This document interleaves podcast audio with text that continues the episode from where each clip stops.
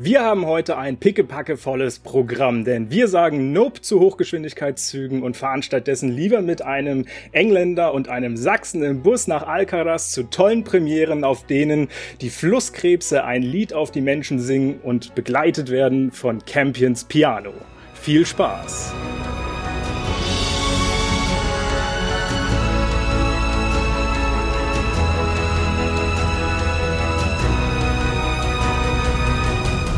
Meine Güte, war das ein Intro heute. Wir begrüßen euch natürlich ganz herzlich zu einer neuen Folge von Cinescope von der Leinwand ins Ohr.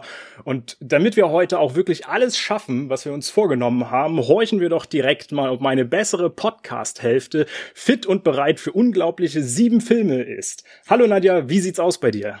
Ja, ich musste mich erst einmal, ähm, ich musste schmunzeln bei deinem Intro, ja, denn man muss dazu sagen, dass ich die Intros nie im Voraus weiß und ähm, es war ein sehr smoother Übergang über so gut wie jeden Film, den wir heute, ja, besprechen wollen. Und wir sind ja auch nicht allein, bin da so bei so einer Menge an Filmen. Äh, ist ein bisschen viel für zwei, denke ich. Deswegen haben wir eine Person Nummer drei hier. Hallo, Paul. Hallo zusammen. Freut mich, dass ich hier sein kann. Ja, schön, dass du dich zu uns gesellt hast. Äh, und äh, da sind wir tatsächlich sogar schon gleich beim Sachsen angekommen, äh, den ich kurz erwähnt habe. ähm, Max, kurz was zu dir sagen?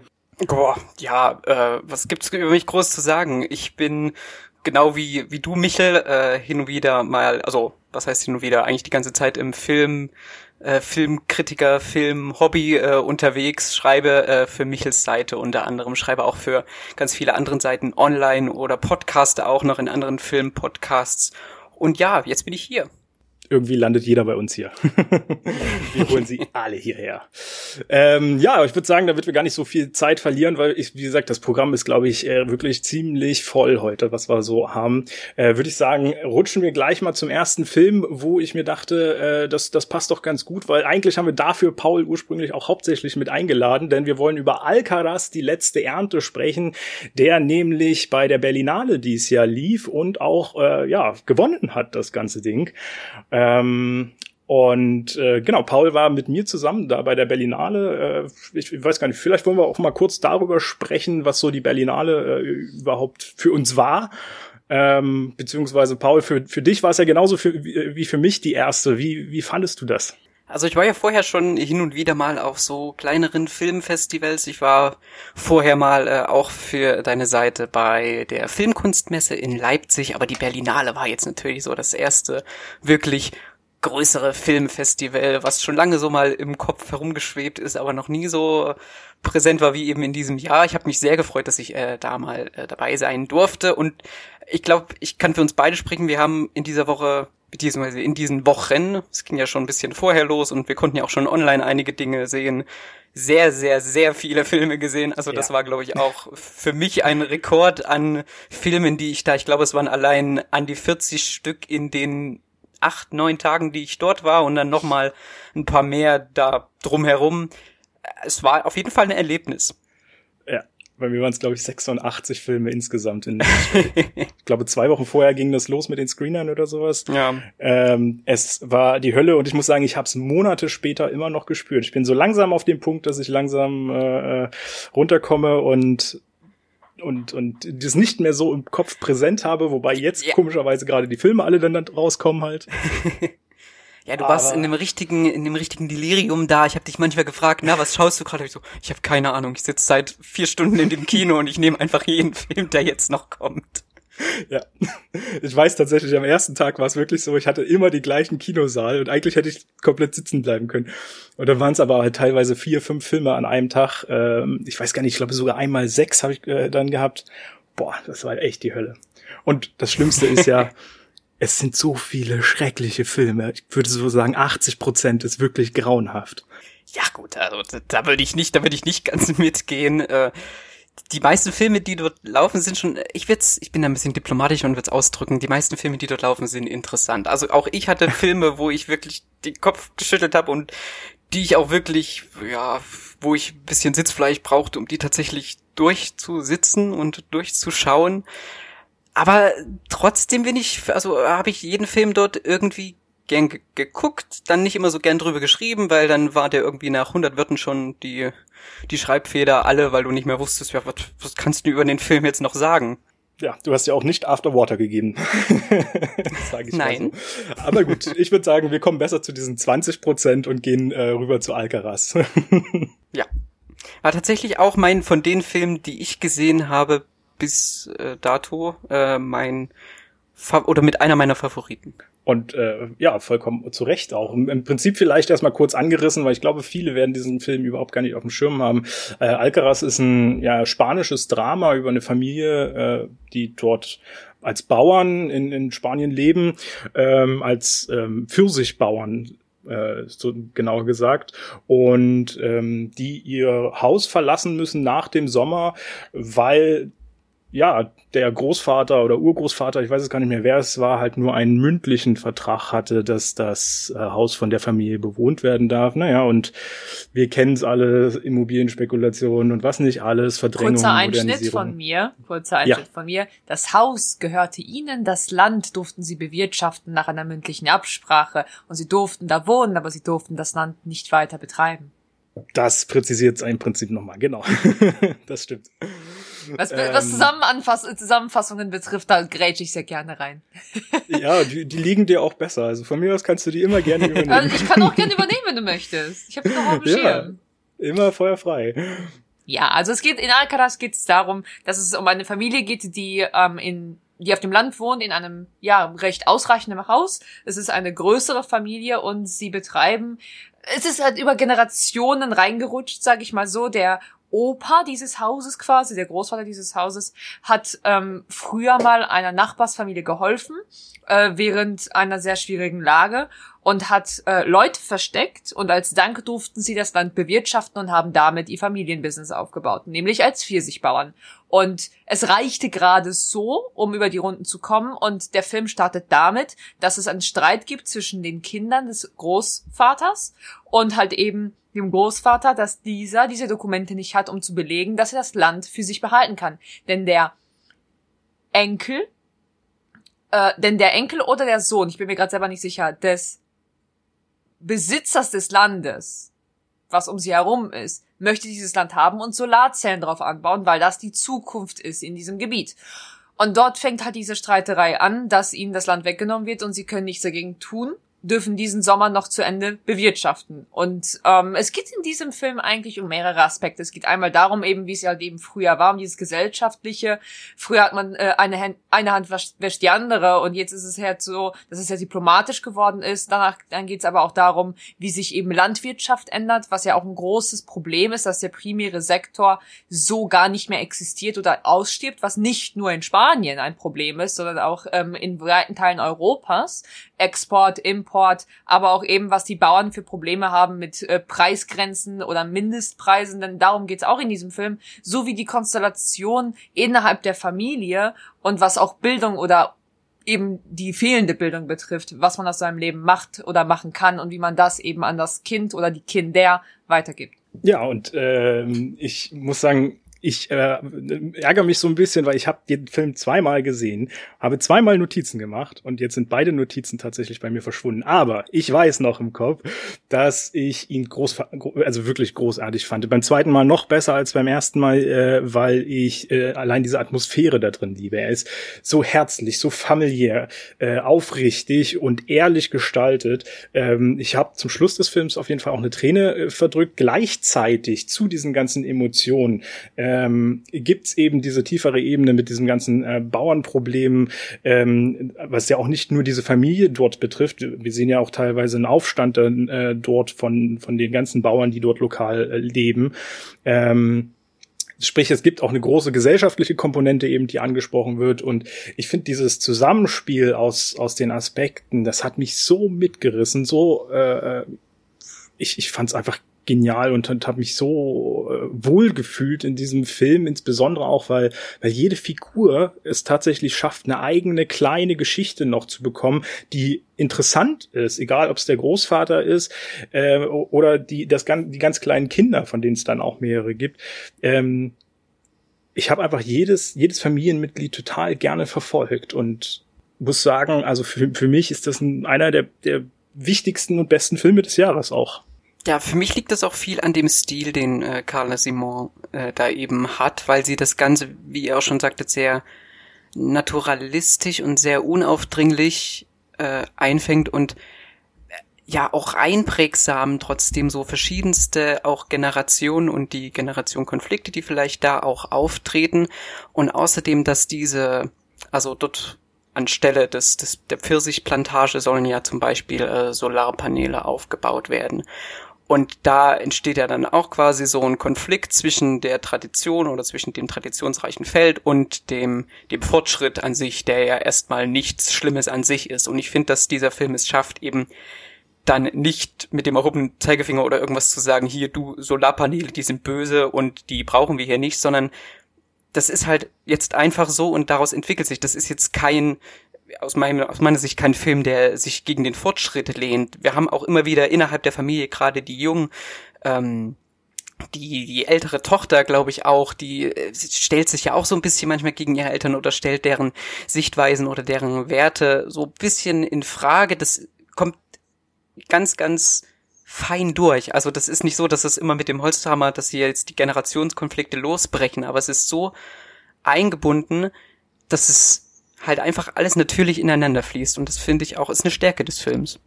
Vor allem sollte man, glaube ich, auch sagen äh, und darauf aufmerksam machen, dass tatsächlich so gut wie gar keiner der Schauspieler und Schauspielerinnen dort äh, professionell ist. Die sind alles äh, Leute, äh, wie wir sozusagen, ähm, die da einfach vor die Kamera geholt wurden und, und die Geschichte dann mit erzählen. Und das hat mich tatsächlich sogar ein bisschen gewundert, weil als ich im Film saß, sowohl beim ersten als auch beim zweiten Mal, äh, habe ich gerade gedacht, dass der Großvater mir unglaublich bekannt vorkommt, als ob ich den schon in zig Filmen gesehen hätte. Ähm, und ja, es ist irgendwie kurios ich, ich verstehe es selbst nicht so ganz. Nicht nur der Großvater, also ich finde, der Vater hat eine Glanzleistung in diesem Film vollbracht. Also ich finde, der Schauspieler des Vaters ist, nimmt so eine charakterliche, also die Emotionen, die ausgespielt werden, die sind ja sehr markant und es ist ja auch die größte Schlüsselfigur, finde ich, äh, unter anderem in dieser Familie auch, weil er die größten Konflikte hat an allem und auch mit seinen Kindern verschieden umgeht. Und ich finde, ich finde seine Figur sehr facettenreich und ja, ambivalent würde ich jetzt nicht sagen, aber ich finde es halt einfach extrem ähm, krass, was was der Schauspieler oder darf ich ihn Schauspieler nennen, wenn er ja an sich schon, aber was was der Darsteller dieser Figur in diesem Film vollbracht hat, weil er hat auch keine Vita und ich finde es sehr sehr markant, wie er spielt und wie überzeugend er spielt und es geht hier ja auch in dem Film gar nicht um eine Top-Oscar-Leistung, sondern es geht um den Film selbst. Das muss man ja auch unterscheiden. Und ähm, ich finde das Thema dieses Films sehr, sehr ähm, wichtig. Ich meine, ich glaube, äh, wir hatten zwei Tage davor oder den Tag davor Tor in der PV gesehen und du ja. meintest noch zu mir, du kriegst einen Kulturschock. Ähm, mich hat das Thema, ja, äh, mich hat das Thema sehr berührt, einfach aus dem simplen Grund, weil ähm, ich sehr viel mitgefühlt habe und sehr viel mitfühlen konnte aus meiner Familie, aus meiner Familiensicht. Meine Familie kommt aus Polen und meine Uroma hatte damals einen Garten und ein bisschen Miniland ähm, in, in Polen und das wurde ihr dann halt auch weggenommen, weil es auch eine nur mündliche Zusprache war. Ja, wenn sie hier wohnen und ihre Wohnung haben, dürfen sie da ein bisschen was anbauen. Es waren halt nur Karotten und Salat und ein bisschen was an Gemüse, aber es wurde ihr dann auch weggenommen, weil sie dann plötzlich zahlen sollte und die Preise waren halt recht hoch und bei ihrer Rente war das halt nicht möglich. Und da habe ich halt ein bisschen mitgefühlt, aber auch generell das auch das wirtschaftliche, landwirtschaftliche Thema, was ich durch mein äh, Erdkunde-LK damals sehr viel näher gebracht bekommen habe, fand ich sehr, sehr interessant. Also ähm, man muss sich dafür interessieren, sage ich mal so. Ich glaube, für den Film braucht man zwar kein profundes Wissen, den kann man sich definitiv anschauen. Es ist aber halt eher typisch in, in, das, in den Bereich Arthouse, als dass man sagen kann, hey, ich gehe jetzt ins Kino, um ähm, irgendwas Spannendes Neues zu gucken, sondern da muss man sich wirklich drauf einlassen. Und der Film hat teilweise Passagen, die langsamer sind, beziehungsweise vielleicht gibt's die eine oder andere Szene, die man hätte kürzen können. Ja, so ist es aber, glaube ich, bei jedem Film, wo man sagen kann, okay, man könnte ihn nur ein paar Minuten kürzen. Ähm, aber alles in allem war ich sehr, sehr positiv von diesem Film geflasht und bin wirklich ähm, ja, wie soll ich sagen, nee, ja, überrascht auch, aber zufrieden. Zufrieden ist das richtige Wort aus diesem Kino gegangen. tendenziell ist das auch ähm, ja, ein Film, der von allen geguckt werden kann, also auch von Leuten, die eigentlich mehr Blockbuster gucken oder sowas, weil es nicht dieser klassische Arzi-Fazi ist, wie man sich im Arthouse manchmal vorstellt. Äh, Arthouse kann ja manchmal richtig heftig wirklich sein und er ist ja dann doch ein bisschen äh, sanft in der Erzählungsweise. Mehr dokumentarisch. So. Äh, ja, genau. Und äh, deswegen, also ich würde, äh, finde, das ist ein Film, den man ruhig allen auch gerne empfehlen kann. ja, und auch die, auch die Regisseurin. Also wer vielleicht vorher noch einen Blick, sie hat auch vorher schon, ich glaube vor drei, vier Jahren äh, Friedas Sommer gemacht, der aus der Sicht eines jungen Mädchens erzählt ist und der aber genauso quasi diese Inszenierungsweise oder diese Vibes hat, nur eben rund um ein Mädchen und nicht um eine ganze Familie. Also wer sich da, wer da reinschauen will, der hat auch den, an diesen Stil knüpft sie auch in Alcaraz an. Ja, perfekt. Und äh, ich würde sagen, weil wir äh, jetzt so ein bisschen über Verlust des Hauses äh, gesprochen haben oder des Landes, äh, passt das vielleicht auch ganz gut zum äh, nächsten Film, in dem es zumindest ansatzweise auch darum geht, dass die Hauptdarstellerin kurzzeitig um den Verlust ihres äh, Eigenheims ähm, äh, bangen muss, und zwar der Gesang der Flusskrebse. Ähm, den wir auf der Premiere gesehen haben, auf der Deutschlandpremiere am Mittwoch, äh, Nadja und ich zusammen. Ähm, beziehungsweise ich habe ihn auch schon vorher einmal gesehen. Äh, ich glaube, Nadja war nicht ganz so glücklich, weil sie in den Deutsch gucken musste. Boah, ich bin gestorben. Da muss ich auch dazu sagen, also fast steht mich hier nicht falsch, lieber Podcast und liebe Podcast-Zuhörer oder Paul. Ich gucke generell Filme und Serien auf Englisch, wenn es nicht eine deutscher, wenn es nicht ein deutscher Film ist. Und ich finde, wir haben eine gute Synchrostruktur in Deutschland und das, äh, damit dürfen wir uns eigentlich sehr loben hier in Deutschland. Und ich habe selber geklatscht, genau. Ähm, aber es ist einfach nicht mein Ding, weil meine persönliche Perception davon ist, dass der Schauspieler seinen Charakter verkörpert, wie er möchte. Und der Synchronsprecher muss erst interpretieren, wie der Schauspieler den Charakter interpretiert hat und dann interpretiert er den Charakter auch nochmal selbst. Das ist ein bisschen, ich weiß auch, wie die Synchro funktioniert in Deutschland. Ich weiß, was man zu Gesicht bekommt und was nicht. Und dementsprechend fühle ich das halt nicht. Und man muss dazu sagen, wir waren auf dem grünen Teppich, nicht rot diesmal, äh, und haben davor noch äh, paar Interviews gehalten. Und dann habe ich halt, haben wir nicht nur mit Elizabeth Gabler gesprochen, der Produzentin, Mitproduzentin des Films, sondern auch mit Daisy Edgar Jones. Und ich wusste tatsächlich nicht, dass sie Britin ist, shame on me, aber dann kommt sie mit so einem richtig prompten britischen Akzent und spricht auch noch darüber, dass sie ähm, den Nord, ähm, den North Carolina Accent lernen musste oder wollte und für diese Rolle und dann freust du dich drauf. Und dann geht der Film auf Deutsch los. Und ich bin gestorben. Ich bin richtig runtergesunken vor Cringe teilweise in diesem Film über die über, über Übersetzungen und ähm, ja, aber alles in einem, alles in einem war der Film. Ich weiß, dass Michel ihn nicht so sehr mochte wie ich. ähm, ich fand den schön. Ich fand den schön und ähm, ich habe mitgefühlt. Ich habe mitgefühlt in diesem Film.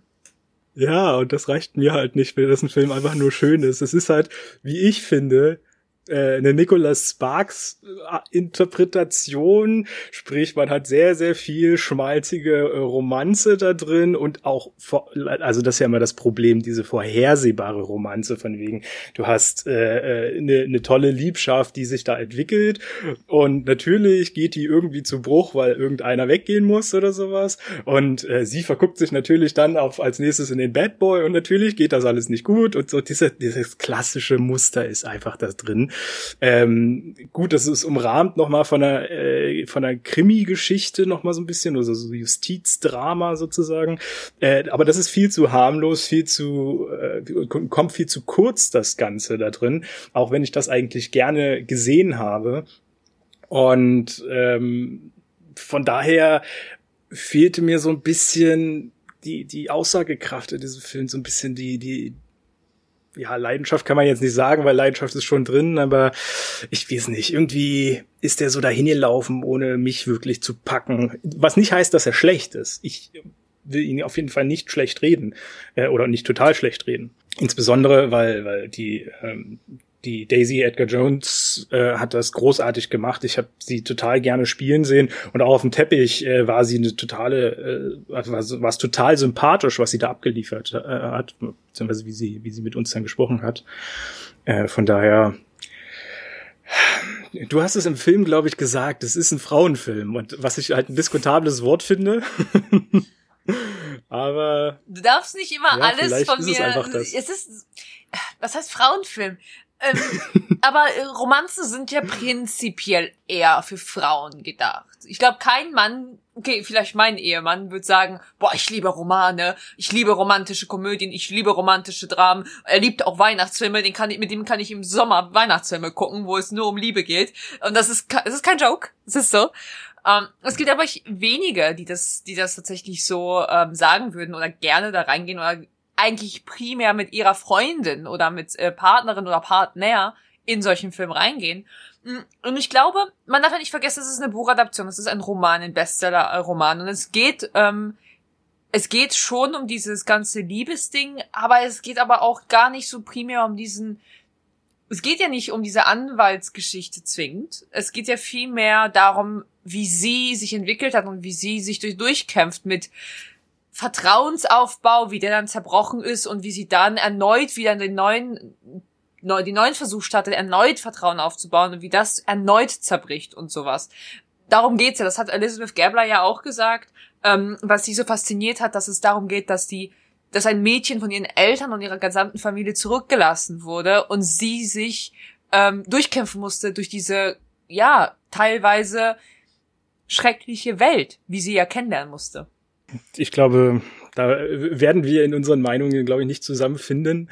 Ähm, ich würde sagen, bevor wir vielleicht zum nächsten Film rutschen, äh, falls nicht noch irgendwie jemand was noch sagen möchte. Man muss dazu sagen, Paul hat ihn, glaube ich, noch nicht gesehen. Nein. Ne? Aber ich fand nur gerade, als ihr das äh, mit, in Anführungszeichen, Frauenfilm, ich glaube, er wird auch von einigen Kinoketten als wieder so ein Cine-Lady äh, Film geframed. also, also, dies, genau. ja. Genauso wurde ausgespielt. Äh, die waren auch parallel zu unseren, äh, zu unserer Premiere, ah, ja. waren in ja, diversen okay. Häusern dieses äh, Cine Lady Veranstaltung. Ähm, und das muss man ja auch dazu sagen. Bei diesen Cine Lady Veranstaltungen gibt's ja dann immer Säckchen und sowas alles mit dazu. Ich glaube, wenn du so ein bisschen angetüdelt bist, ist das vielleicht auch alles noch ein bisschen schöner. ganz dünnes Eis, ganz so. dünnes Eis. Ach, da gibt's so mehrere Filme, wo ich sage, das ist immer das Schöne, wenn Universal irgendwann mal eine Pressevorführung macht und dann so abends, dann gibt's meistens auch ein Bierchen dazu, weil die genau wissen, wie sie uns kriegen. ähm, Nee, genau, aber bevor wir zum nächsten Film rutschen, äh, würde ich sagen, lassen wir noch äh, einfach doch mal ganz kurz äh, Daisy Edgar Jones zu Wort kommen, wie sie, was sie selbst in ihre Rolle reingesteckt hat äh, und ähm, ja, was, was von ihr quasi äh, persönlich in dieser Rolle wiederzufinden ist. Nothing like specific, but I think I think you can't really help but always bring a little bit of yourself to every role you play because you know I guess I view the world the way I do because I'm who I am, and so I think with a character I, I you know I will probably interpret certain things with that bias, you know. But I guess her her gentle quality is one I really found in her and wanted to kind of find and maybe maybe that's something I would have within myself. I don't know, but yeah. Ja, dann kommen wir zu einer anderen Art von Zusammenleben von Menschen und zwar zu einem Film, äh, der jetzt auf Mubi, einem Streaming-Anbieter, den glaube ich auch viele gar nicht so auf dem Schirm haben, äh, rauskommt, äh, der eigentlich ein sehr kuratives, äh, kuratiertes Programm hat und ähm, den man durchaus auch empfehlen kann, auch wenn ich selber viel zu wenig dazu komme, äh, dort Filme zu schauen, nämlich auf Mubi, ähm, der äh, ja überall streambar ist. Und wir wollen über The Humans sprechen, der jetzt am 12.8. rauskam. Ähm, zumindest mal kurz anreißen. Ähm, Paul, magst du vielleicht kurz zusammenfassen, worum es in diesem Film ging? Ich weiß tatsächlich nur irgendwas äh, von Thanksgiving. Viel mehr ist es auch nicht. Es geht um eine Familie, die sich an Thanksgiving bei einer Tochter trifft, bei Bridget und ihrem Partner Richard. Die wohnen jetzt, die sind jetzt umgezogen nach Lower Manhattan und ja, während des gemeinsamen Feierns und Vorbereitens und so weiter, da offenbaren sich eben so verschiedene Frustrationen und Ängste innerhalb der Familie und es kommen Konflikte ans Licht und so weiter. Und es ist ein Dialogfilm, das ist ein Schauspielerfilm, das basiert auf einem Einakter des Regisseurs Stephen Karam, der jetzt auch hier die äh, Regie geführt hat, der für das Theaterstück mit dem Tony Award, soweit ich weiß, ausgezeichnet wurde und der das eben jetzt in seinem Spielfilmdebüt eingefangen hat mit äh, durchaus namhaften Cast. Wir haben zum Beispiel Richard Jenkins, wir haben äh, Stephen Young, dort zum ersten Mal. Vielleicht hören wir ihn dann nochmal. Äh, oder Amy Schumer oder Beanie Feldstein, Feldstein, weiß ich gar nicht, wie man die genau ausspricht. Und ja. Ich glaube Feldstein, ja. Ja, es ist, wie schon gesagt, ein Dialogfilm. Es geht sehr viel um die Familiendynamiken zwischeneinander, äh, untereinander. Und er ist so ein bisschen aufgebaut wie ein Haunted House Horror oder zumindest spielt er mit diesen Elementen. Ganz oft irren die Menschen da zwischen den, äh, in den finsteren Räumen darum, weil der Strom nicht so richtig funktioniert oder von oberen Etagen, da sickern Geräusche durch, im Innenhof, da gibt's seltsame Gestalten und trotzdem ist es eben in erster Linie ein Drama, ein sehr dialogreiches, ein sehr langsames Drama, bei der man so nach und nach eben in die Charaktere blickt, deren Konflikte sich nach und nach ein bisschen verschärfen, ohne dass es irgendwann diesen Punkt gibt, wo es alles komplett äh, kollabiert oder es alles komplett zusammenbricht. Da stecken sehr viele interessante Themen drin, sehr viele, die werden auch nicht alle komplett immer ausformuliert oder alle Charaktere sind auch nicht immer so, dass sie da jetzt komplett offengelegt werden. Das ist auch immer noch so ein bisschen äh, unklar hier und da, aber mir hat vor allen Dingen das Zusammenspiel des Ensembles, das, wie ich finde, auch sehr gut aufgeteilt wird auf die gesamte Spielzeit, hat mir sehr gut gefallen. Ich muss sagen, das Ensemble fand ich auch gut und das hat mir auch sehr, äh, also da kann ich dir vollkommen zustimmen, das hat mir auch gut gefallen. Ich muss sagen, ich konnte mit diesem Film irgendwie nicht so richtig äh, connecten. Das lag so ein bisschen auch daran, dass ich nebenbei abgelenkt war tatsächlich und äh, nicht volle Konzentration in den Film reingelegt habe. Ich mag eigentlich Kammerspiele sehr und eigentlich ist es ja nichts anderes als das. Ähm, ich weiß aber nicht so richtig bisher tatsächlich, was dieser Film mir erzählen wollte. Bin irgendwo ausgestiegen und habe keinen Anschluss mehr gefunden. Ich weiß nicht, woran es lag. Ähm, ich fand es ein bisschen äh, seltsam, wie hier von, ja, die Familie wird ja als, als eine arme Familie hingestellt, wenn ich mich nicht täusche. Äh, und das wird, also ich weiß nicht, ob es der Punkt sein soll, aber es wird irgendwie symbolisiert dadurch, dass sie eine recht große Wohnung haben, die aber komplett leer ist gefühlt. Ähm, und das war für mich irgendwie so ein bisschen, also eine, eine Armut bedeutet ja nicht gleich, dass du keine, kein, kein ähm, kein Eigentum und nichts mehr besitzt. Das, ich weiß nicht, das hat irgendwie für mich alles nicht so richtig stimmig gepasst, aber das kann alles einfach auch daran liegen, dass ich wirklich zu wenig Aufmerksamkeit diesem Film gewidmet habe, weil er sich meiner Ansicht nach auch einfach viel zu lang gezogen hat. Gerade weil du sagst, diese Dialoge, äh, die sich den ganzen Film durchziehen, es passiert halt handlungstechnisch eigentlich fast nichts. Das ist ein figurenkonzentrierter, ein figurenorientierter Film, der wirklich davon lebt, dass eben seine Figuren ja. sprechen, dass die miteinander agieren und so weiter. Und da fand ich das Haus gerade natürlich, also sie ziehen ja um quasi, deswegen ist es auch noch nicht fertig eingerichtet, so wie ich es zumindest verstanden habe. Und dieses Haus wird natürlich auch dann in dem Moment zum Sinnbild eben für diese Familie so, die sich also die nicht so richtig funktional ist, die die die sich auch nicht so richtig versteht. Es gibt eine Szene, wo sie eben über Räume hinweg hin versuchen zu kommunizieren und das kann man natürlich auch äh, jetzt so umdeuten, dass es halt auch mit der Verständnis oder mit der Kommunikation innerhalb der Familie nicht mehr so richtig läuft oder dass da auf jeden Fall, äh, dass da Konfliktpotenzial schlummert und ich verstehe, es ist, es ist kein Spektakel, es gibt nichts, äh, was jetzt heraussticht, auch kameratechnisch. Es gibt die ein oder andere Aufnahme zum Beginn und am Schluss, die aus diesem Theaterhaften ausbricht, die versinkt dann so in Häuserschluchten oder taucht dann eben so ein bisschen auf, aber auch auf der Bildebene passiert jetzt nicht so viel.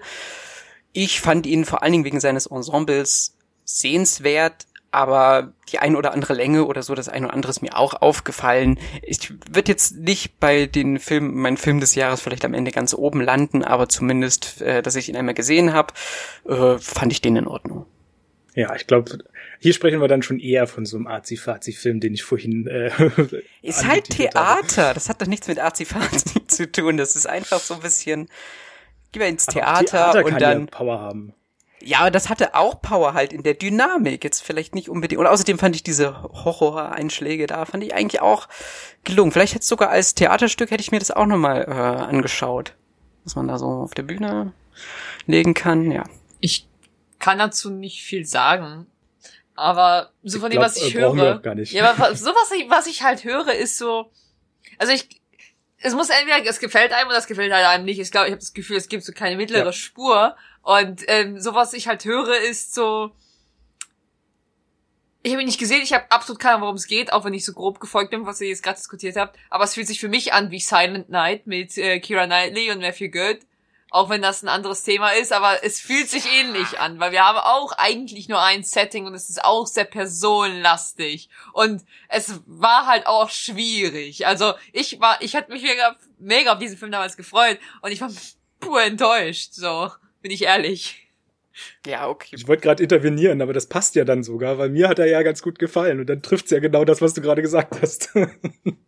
Es ist halt, also The Humans ist aus meiner Sicht in erster Linie Schauspielkino. Das kann ich jetzt von Silent äh, Night nicht behaupten. Ähm, aber hier, also hier steckt schon das, wie die, wie die Darsteller in hier äh, agieren, beziehungsweise in welchen kleinen Nuancen die teilweise auch aufspielen, das fand ich schon ziemlich, ziemlich gut. Ja, Silent Night war eher so ein bisschen, bisschen mehr auf Unterhaltung und so getrimmt. ja. Aber kleine Nuancen. nicht, wenn hat ja okay.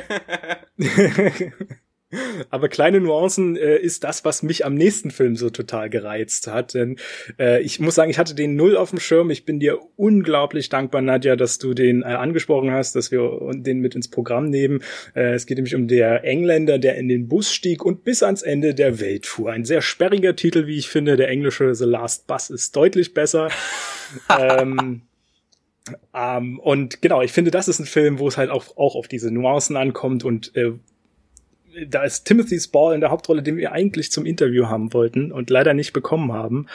Äh, das hat uns natürlich sehr, sehr geärgert, aber ich fand ihn so unglaublich schön. Ich hoffe, es ging euch auch so. Paul, willst du zuerst?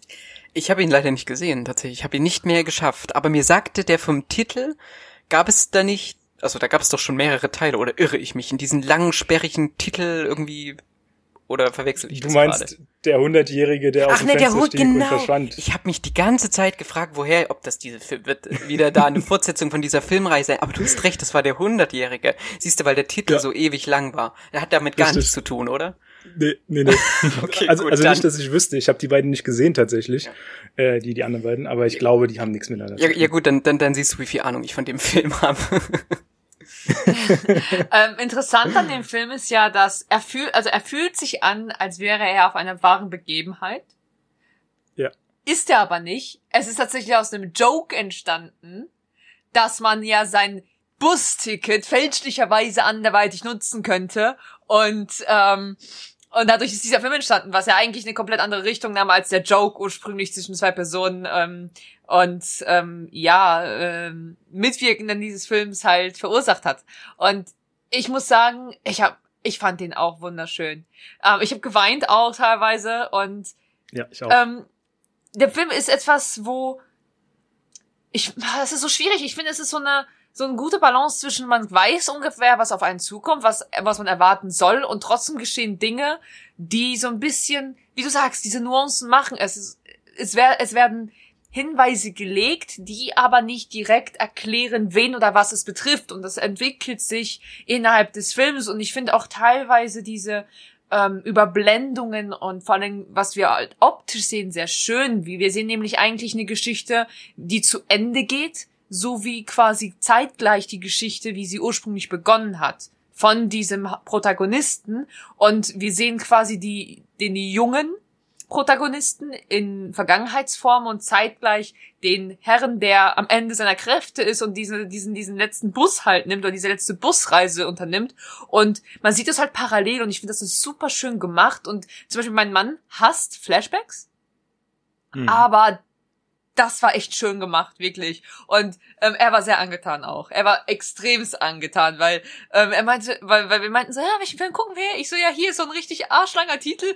Ja, okay, gucken wir. Und ähm, am, am Ende hat er sich richtig gefreut, dass ähm, wir den geguckt haben, weil er ihm sehr, sehr gefallen hat. Und er es nie damit nicht gerechnet hat und ich auch nicht. Also ich habe den Trailer gesehen und ich meinte, boah, das sieht richtig cool nach, nach einem Film aus, der melancholisch ist. Und das war er auch. Es war er wirklich. Also ähm, ich fand ihn wirklich schön. Ich, ich glaube, für die, die ihn äh, noch nicht gesehen haben und noch nicht auf dem Schirm haben, sollte man vielleicht sagen, und das fand ich, äh, finde ich total passend eigentlich, es ist so der britische 9-Euro-Ticket-Film. Ja, Weil im Prinzip ja, ja ich habe auch gesagt, ich hab, saß mitten im Film und ich so, 9 Euro Ticket im Great Britain. Durch genau. Schottland und England.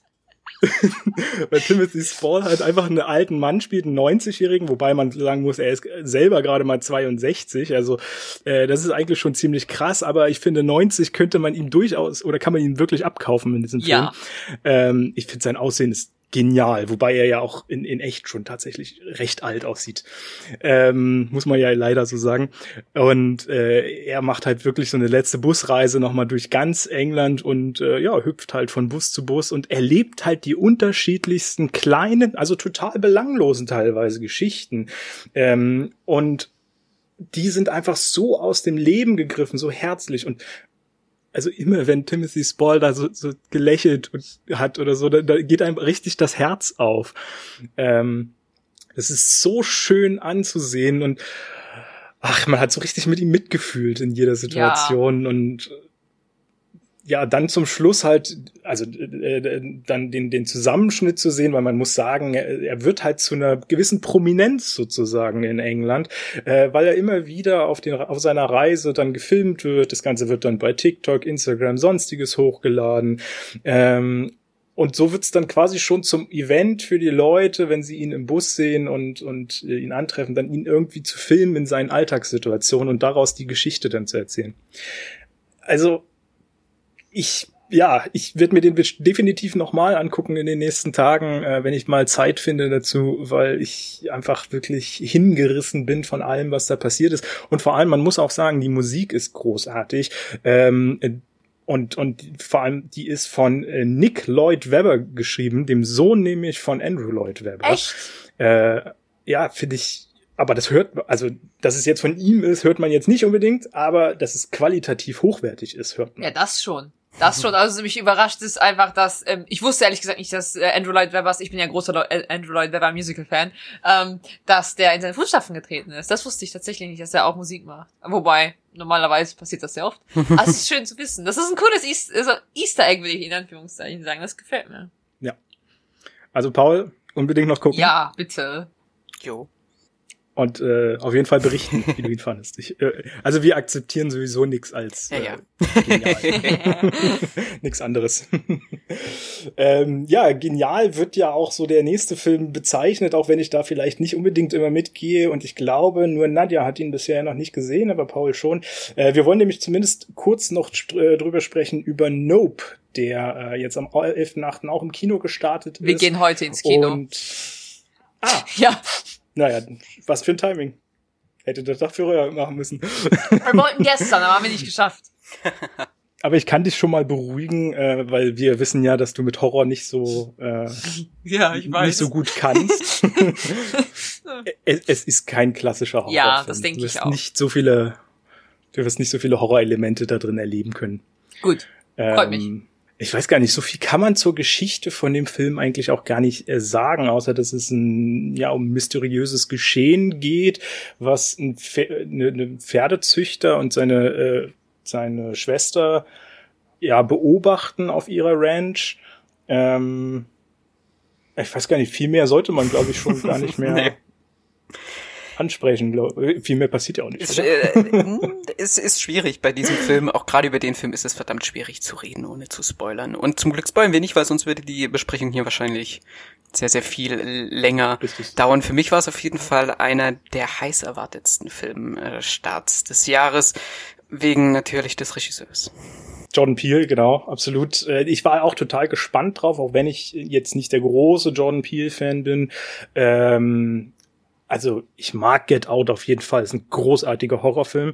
Ich fand auch Wir interessant, nicht mehr ganz so gut, aber äh, immer noch sehr interessant.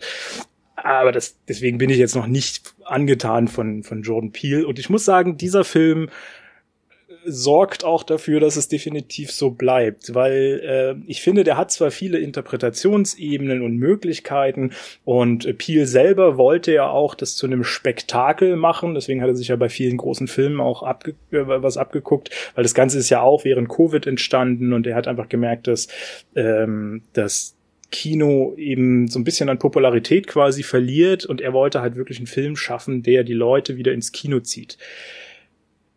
Ich weiß nicht so genau, ob er das damit geschafft hat. Also ich meine, klar, du sprichst es an, John Peel mögen viele. Ähm, die werden auf jeden Fall reingehen, aber reicht, also würdest du einschätzen, dass das auch darüber hinaus reicht? Ja. Für mich ist es tatsächlich von den Jordan Peele-Filmen, mir geht's mit den Vorgängern ähnlich. Ich fand Get Out auch gut und mit Weir konnte ich eigentlich auch was anfangen.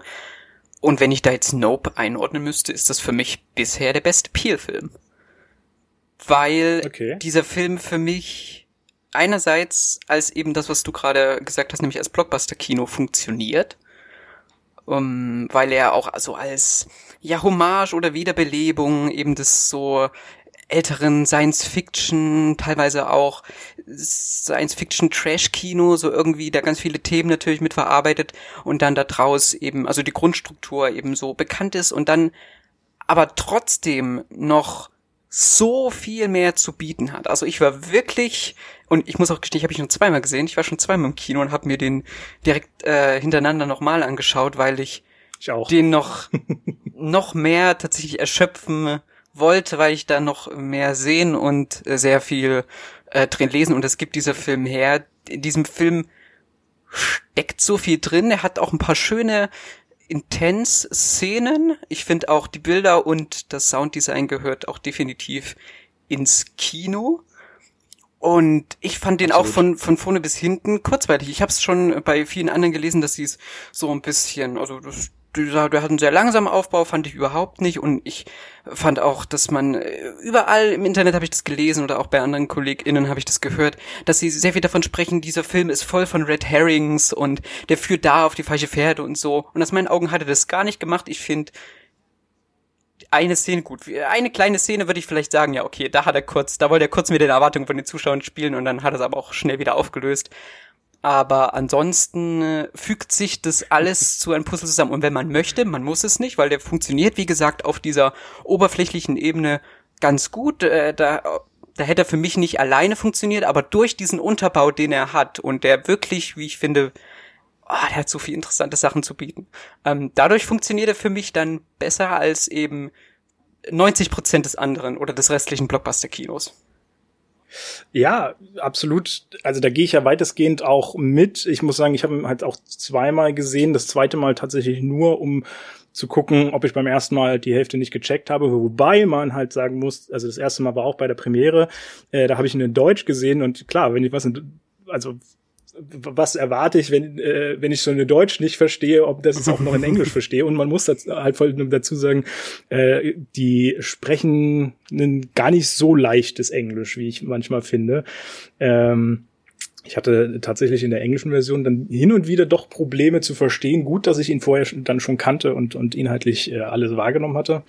Aber ähm, klar, er, er hat große Bilder ohne Frage. Und ähm, es gibt Momente, die ich einfach mega geil finde. Ich stimme dir absolut zu, er gehört ins Kino.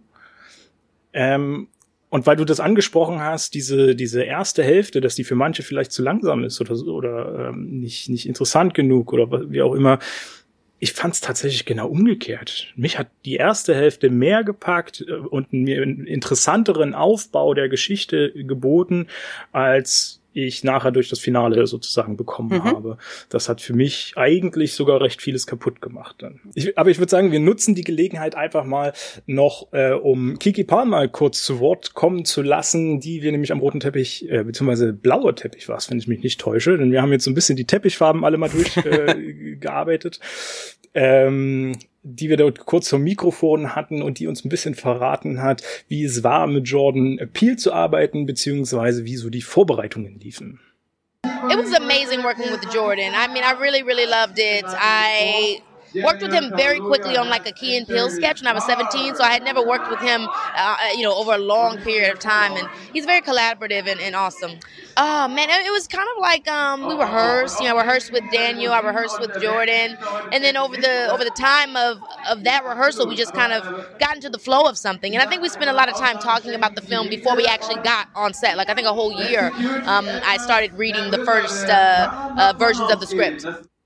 Ja, und eine Sache habe ich noch zum äh, großen, bildgewaltigen Erlebnis, was wir da äh, haben, denn es ist tatsächlich, ich weiß nicht, ob ihr das äh, mitgekriegt habt, der erste IMAX-Film, der als, äh, beziehungsweise der erste Horror-IMAX-Film, sagen wir es so. auch wie gesagt, wenn ich ihn persönlich nicht in die Kategorie Horror einstufe, äh, sondern eher als Thriller. Ja, das ist auch, man kann es nicht direkt einordnen und das finde ich auch schön. Das ist ein Film, der auch eine gewisse Eigenwilligkeit hat, weil er auch so ein paar Szenen oder ein paar Dinge einstreut, wo sich der Zuschauer erstmal zurecht fragt, was soll das? Was ist jetzt, was, was, was, was, was, was ist das? Und ich finde, aber sowas, wie gesagt, sehe ich halt lieber als den, den immer gleichen Aufbau oder sowas absolut. Ich finde, es gibt auch noch eine Sache, die werde ich jetzt mal hier nicht weiter vertiefen, weil dann rutschen wir nämlich in den Spoiler-Part rein, aber über die müssen wir unbedingt noch mal irgendwie irgendwann irgendwo ja.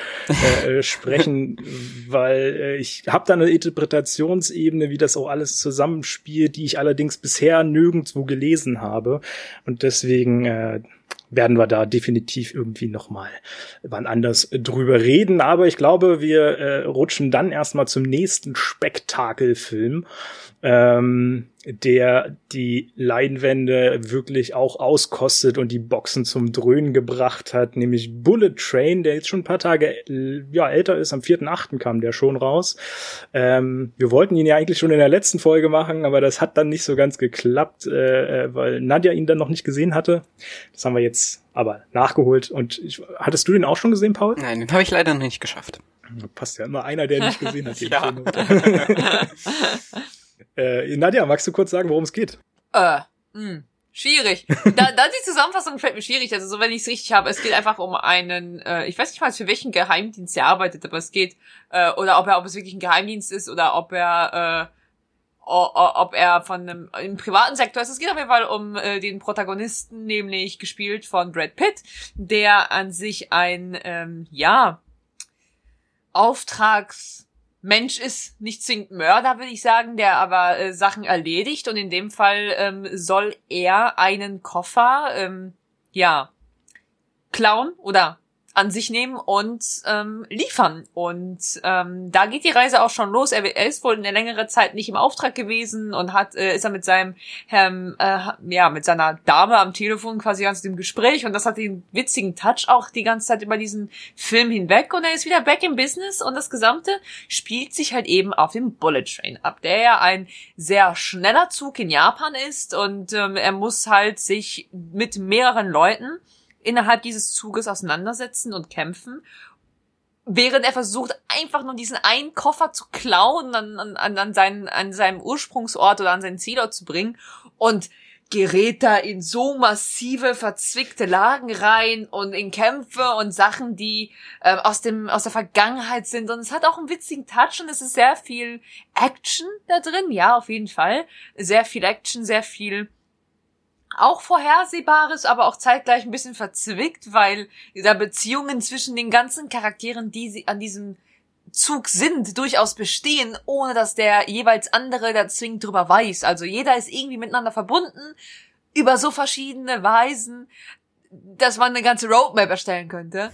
ähm, ja, weil es vollgepackt mit Action und ähm, mit ein bisschen Humor und ähm, ja gut, man muss auch sagen, ne, Regie führt hier ähm, jemand, der ähm, einen der komödienhaftesten Actionfilme gemacht hat, nämlich Deadpool 2. Dementsprechend hast du mhm. auch die Deadpool-Vibes teilweise mit dabei. Und ähm, haben aber auch einen starken Cast neben Brad Pitt, muss man ja auch dazu sagen. Äh, wir haben einmal Joey King, ähm, die wir letztens gerade hatten bei The Princess. Genau, und ähm, ja, auch noch zahlreiche andere Gesichter, die ähm, an sich in Hollywood ja keine unbekannten Namen sind. Witzigerweise äh, hat Joey Kings Figur auch hier den Namen Prince wieder äh, abgekriegt. Ähm, passt ganz gut, aber äh, ja, castmäßig großartig und vor allem gibt's viele Cameos noch, äh, die gar nicht so groß irgendwo jetzt äh, genannt wurden. Ich äh, wurde auch von Sony da instruiert, dass man da äh, dass man da keine äh, Spoiler oder sowas bringen soll, äh, die ich aber ganz, ganz äh, nett fand, auf jeden Fall allesamt, die auftauchten. Äh, den Regisseur, den du angesprochen hast, ist David Leach, ja. genau, der selbst auch äh, Stuntman war damals und dementsprechend finde ich sehen auch die Szenen aus. Sie sind äh, also die ganzen Kämpfe und ähm, und Stunts, die wir sehen, auch wenn hin und wieder, äh, was heißt hin und wieder, auch recht viel CGI da mit drin äh, zu sehen ist, sieht das Ganze hochwertig aus. Auch äh, wie die Kamera sich immer positioniert. Ich, es gibt so eine Szene, die sieht man auch schon im Trailer, deswegen ist das auch kein Spoiler, äh, wo die am Tisch sitzen und kämpfen in einem Ruheabteil. Und äh, da ist halt die Kamera die ganze Zeit, die recht nah trotzdem an dem Geschehen ist, aber immer von oben nach unten wandert und, und genau weiß, wo muss ich jetzt hinstrahlen und sowas. Und das ist äh, so präzise gesetzt immer, äh, das hätte ein anderer Regisseur in der Regel nicht gemacht. Der hätte einfach einen weiten Shot gemacht, so dass alles auf einmal drauf ist, die, die Kampfsequenz komplett gefilmt werden kann. Und das ist schon, finde ich, sehr, sehr präzise gelungen. Ähm, und tatsächlich gingen die Kämpfe sogar äh, an die Substanz der Schauspieler teilweise, weil äh, tatsächlich Aaron Taylor Johnson sogar ein Stück von seiner Hand verloren hat bei dem Ganzen. Äh, das haben die dann genäht im, im Anschluss. Also ist wohl, soweit ich das mitgekriegt habe, wieder alles in Ordnung dann, kann er alles nutzen wieder. Aber ähm, das muss schon heftig am Set abgegangen sein, wenn es sogar so weit ging. Ähm, und man muss auch sagen, also das ist halt wirklich zwei Stunden oder mehr, ich glaube sogar mehr als Ich glaube, nee, da geht zwei Stunden und eine äh, Minute. Genau, aber durchweg natürlich Actiongeballer von vorne bis hinten. Äh, immer noch äh, irgendeine humoristische Szene mit reingepackt. Also es ist nicht so, dass man äh, wirklich mal nur Kampfsequenz hat. Nein, die äh, Kampfsequenz wird gerne auch unterbrochen, um dann schon irgendwie noch einen äh, Gag einfließen zu ja. lassen. Aber ich finde, dass es nicht, um mit deinen Worten zu sprechen, nicht cringe wirkt, ähm, sondern schon irgendwie der Humor unterhaltsam Es ist passend, ist. es ist nicht überzogen, das ist es halt. Es, es gibt viele Filme, die jetzt äh, nicht von äh, äh, David Leach sind und auch nicht in diesem Genre, auch nicht von Sony Pictures, die ich gerade im Kopf habe. Aber es gibt Filme, wo ähm, wo es halt reingesetzt wird, was eine komplette Szene zerstört. Aber hier ist es halt passend. Es baut darauf auf und es, es, es entwickelt sich innerhalb des Films und es ist ein wiederkehrendes Medium, es ist ein äh, wiederkehrendes stilistisches Mittel, aber es ist passend und es passt in die gesamte Konstellation des Filmes hinein. Und vor allem, was ich immer so geil finde, heutzutage äh, ist man so ein bisschen furchtloser bei diesen ganzen äh, Sequenzen, Action-Sequenzen, was die Gewalt angeht. Der hat ja auch eine FSK 16 bekommen, ja. zu Recht vollkommen natürlich. Ähm, und ich find's einfach super. Damals hast du äh, äh, hier Zuckerglas genommen, um irgendwie äh, eine Kampfsequenz zu machen und da irgendeinem jemand eine äh, Flasche über den Schädel zu ziehen oder sowas. Und hier wird aber genau das Gegenteil sozusagen ausgespielt. Und auch das sieht man, glaube ich, schon im Trailer, wo dann halt einer so eine so eine Wasserglasflasche wirft. Und ich finde, das schmerzt beim Zusehen, wie der die abkriegt. Gerade weil die auch nicht zersplittert und nix. Also was finde ich super. Ja.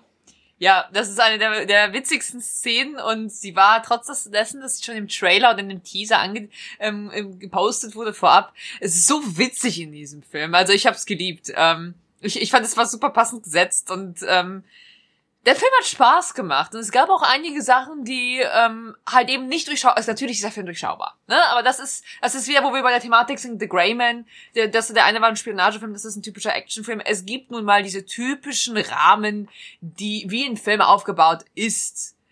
Es gibt natürlich Ausnahmen, die äh, Paul, Paul schüttelt schon den Kopf. Ähm, es gibt natürlich Ausnahmen, die ähm, die natürlich außerhalb der Norm sind. Aber ich finde Bullet Train passt halt auch wieder in, in ein typisches Actionfilm-Konzept. Es ist auch wieder eine Story, die an sich nichts komplett Neues ist. Natürlich, ähm, von, klar, es ist ein neues Setting, es sind andere Charaktere, es gibt einen anderen Background, aber an sich ist es keine, nichts, was wir nicht schon mal vorher gesehen haben.